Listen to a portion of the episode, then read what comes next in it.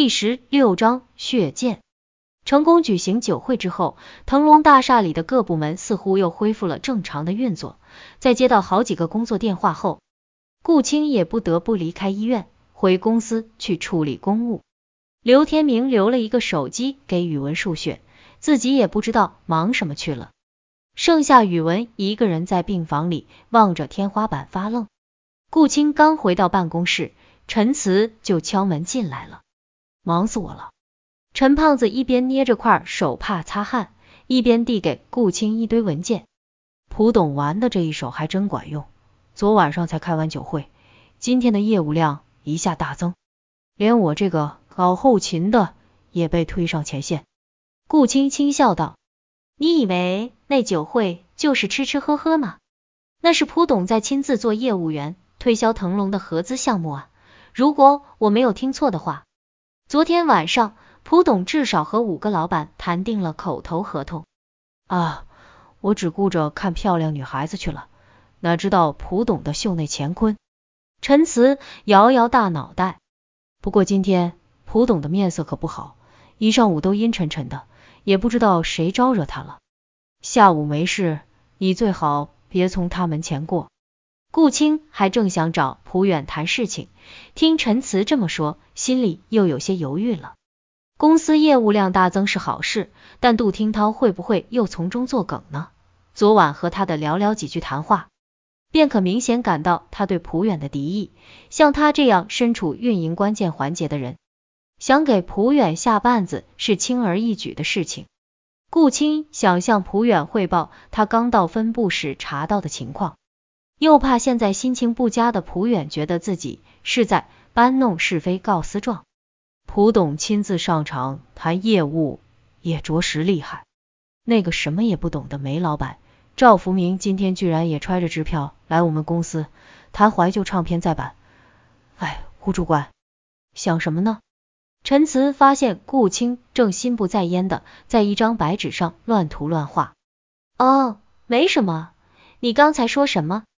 赵福明那个老粗也来投资，呵呵，顾青不禁莞尔一笑。看来蒲董是遍地撒网啊，什么鱼都捉。其实顾青心里明白，推行一些具体的项目，并非蒲远的最终目的，他不过是在为股市的富裕翻云做准备罢了。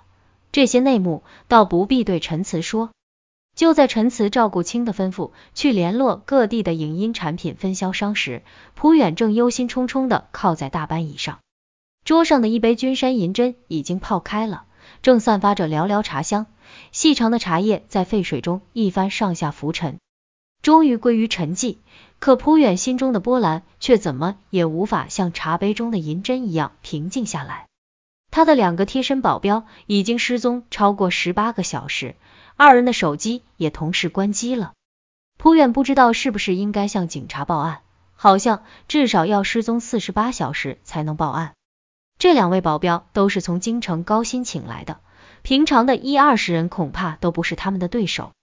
可现在就这么悄无声息的一起蒸发了。若要说他们是私自离开雇主去办私事，这也太不符合常理行规了。难道两人都遇上那神秘的杀人狂魔？蒲远清晰的记得最后一次看见两个保镖，就是吩咐他们从一楼去顶楼的时候。后来蒲远自己去了顶楼，就再也没看见二人。莫非这栋大厦真有些邪门？蒲远看看四周的陈设，越想心里越寒，便打电话把隔壁的秘书叫来，让秘书陪自己在大厦里走走。蒲远没坐电梯，是顺着楼梯一层层走下去的。看见敞开门的办公室，就进去瞧瞧，一副视察工作情况的模样。这可把各部门的员工都吓了一跳，经理们也纷纷停下手边的工作，大气也不敢出地站着等待蒲董的检阅。其实蒲远根本无心检查工作，他不过是想看看有没有那两名失踪保镖留下的踪迹。蒲远就这么漫步到十八楼。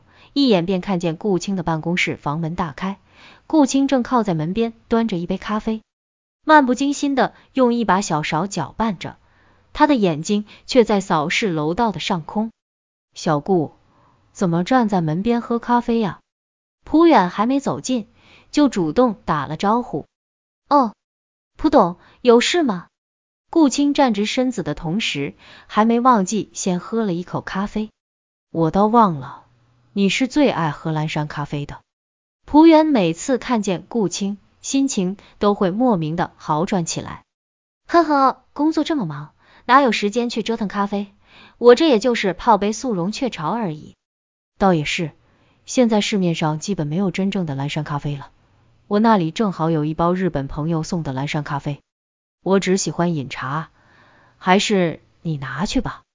蒲董还真是慷慨，现在牙买加的蓝山咖啡基本都被日本收购了，你那一包可不容易弄到啊，我怎么好意思收下呢？顾青嘴上这么说，心里其实已经有些痒痒了。原来他经常熬夜加班工作，时间一长就落下嗜好咖啡的毛病，明知道咖啡因对人体有害，却也像抽烟的男人一样戒不掉了。哈哈，顾主管，宝剑赠英雄，红粉送佳人，这话得改改，改成咖啡送家人得了。蒲远心情好转，又变得风趣起来。你也别推脱了，什么时候弄到上好的茶叶，还我一包就是。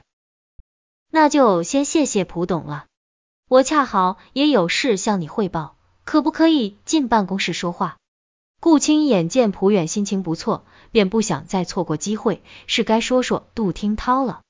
嗯，小顾你的面子不小啊，要我主动到你的办公室来听你汇报工作。好，蒲远示意秘书先回去，才笑着走进办公室。顾青关上门，给蒲远备了一杯清茶。我猜你是准备向我报告关于杜听涛的事吧？蒲远望着顾青。顾青一震，手上早准备好的材料，也不知还要不要给蒲远。他抬头看着蒲远，想从他的脸上找出点什么。老杜跟我也不是一天两天了，他那点毛病我还不明白吗？你觉得他经手的项目有问题是吧？顾青点点头，问题确实是存在的，这倒瞒不了我。不过那些项目最终还是为公司带来不少利润。看在他也是开朝元老的份上，就不和他计较了吧。蒲远的口气并不怎么在意。可是我总觉得杜听涛并非是那种贪图蝇头小利的人，那些有问题的项目出入也不大，顶多十万而已。杜听涛这么做是在试探你的耐心吧？顾青有些着急，一下把自己的猜想也说了出来。蒲远的神情突然变得疲惫起来，他向后靠在沙发上。用左手的拇指与无名指用力揉捏着自己的太阳穴。小顾不必担心了，老杜是你的前辈，在市场营销上，你可得多向他学习学习。你说的话，我记住就是。顾青不知一向手腕强硬的蒲原怎会这般纵容杜听涛，心里的疑团倒越来越大了。难道蒲远就不怕杜听涛喧宾夺主？他迟疑了半晌，还是把杜听涛与分部各部门的经理们拉帮结伙、架空自己的事情说了一遍。蒲远很认真的听完后，想法却依然没有改变。你是新人吗？又是女孩子，他们那一伙都是大男子主义者，一块来欺负你也很正常嘛。只要你拿出在总部时的能力来工作，他们最终会理解并接纳你的。顾青知道再说什么也没有用了，就有些闷闷不乐。蒲远看看顾青，轻拍了一下手掌，好吧，小顾，你好好工作，别太在意了。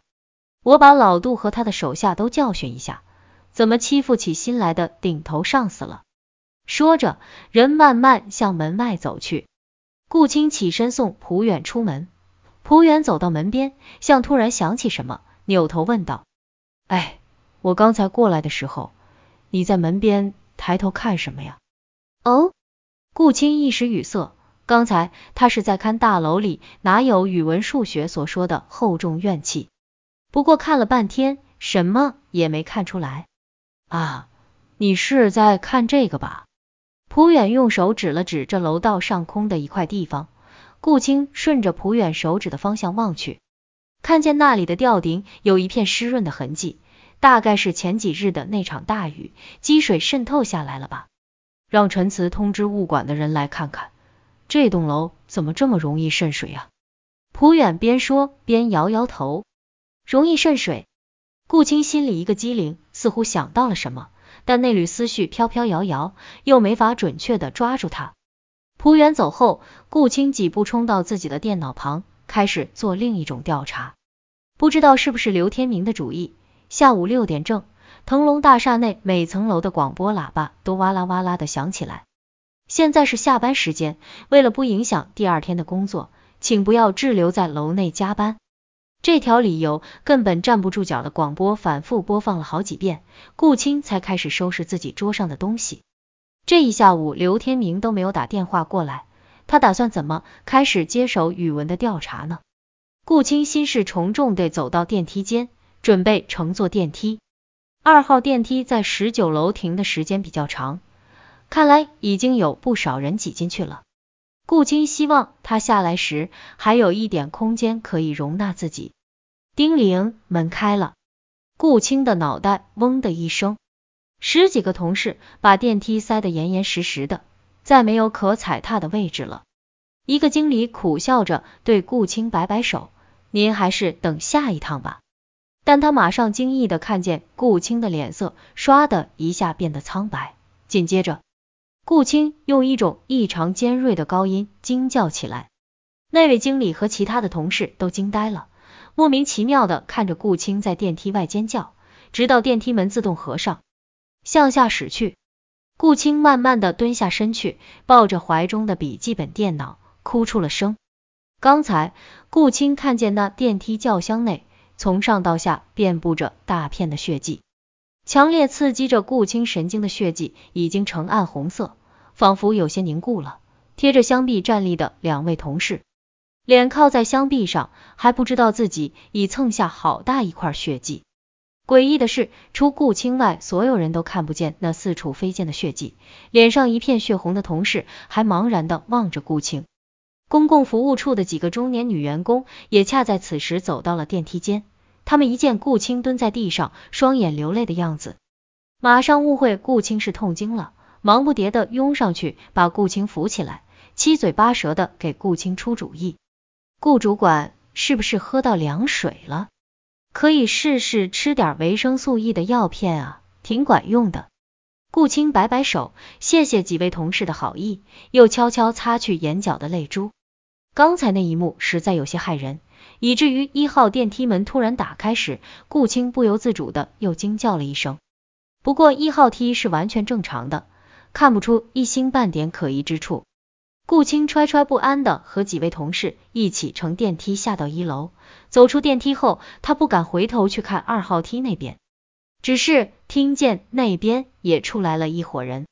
顾青慢慢向出口走去，身旁不时有人快步超过他。每当有一个人从他身边走过，他的眼皮就会剧烈跳动一下，因为这些人的身上总是或多或少的染着一片血迹。从电梯到大门不过二十步，顾青却觉得自己走了好久。他走出大门后的第一件事就是拨打刘天明的手机。刘队，我知道你手上血迹的来处了。惊魂未定的声音把刘天明吓了一跳。啊？是吗？你现在在哪里？我就在腾龙大厦的大门外，二号电梯里，全是血，就在原地等我，我马上就到。刘天明挂掉了电话，顾青收好手机，神情紧张的四下望了望，没想到他居然在大门边看见了玄刚。黑犬玄刚正昂首挺胸的蹲在大门一旁，一动不动，活像一尊当年衙门前摆放的镇邪石狮子。而且玄刚并非像其他犬类会不时将长长的舌头吐出来甩动，他总是紧抿着嘴，一副胸有成竹的神情。顾青走上前去，将手轻轻放在玄刚的脑袋上，看着玄刚坚毅的表情，他终于调匀自己的呼吸，渐渐平静了下来。